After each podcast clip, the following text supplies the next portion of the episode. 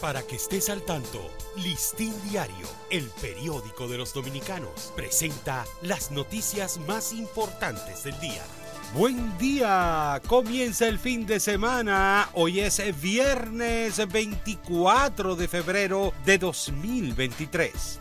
La izquierda dominicana continúa atrapada en un pasado y no se advierte una salida inmediata a los propósitos eh, de cristalizar eh, el pacto sin precedentes que pretende empujar para lograr un cambio de época política hacia las elecciones del próximo año. Los medios de comunicación constituyen la segunda institución a lo que los ciudadanos le tienen mayor confianza para la defensa de sus derechos humanos, seguidos por las iglesias que ocupan el primer lugar. La falta de educación preventiva, detección temprana, acceso a tratamientos, cobertura en los servicios de salud y propiciar una participación activa de los pacientes en la toma de decisiones constituyen los principales desafíos que enfrenta la República Dominicana en la lucha contra el cáncer. Dos pacientes hospitalizados, uno de ellos en cuidados intensivos y 23 casos positivos de COVID-19, reportó ayer el Ministerio de Salud Pública.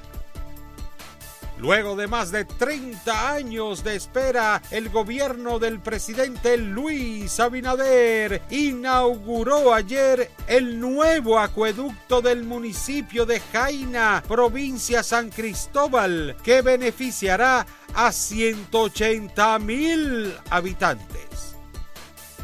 Las juezas del segundo tribunal colegiado del Distrito Nacional dejaron ayer en estado de fallo el expediente en contra del ex administrador de la Lotería Nacional, Luis Dicent, y otros implicados en el caso 13.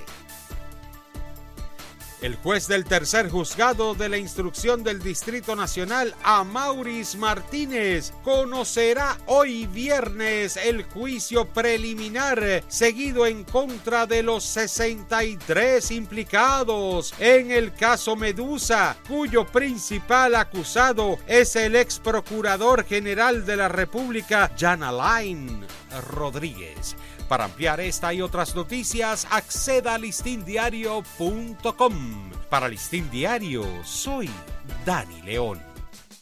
Para que estés al tanto, Listín Diario, el periódico de los dominicanos, presentó las noticias más importantes del día.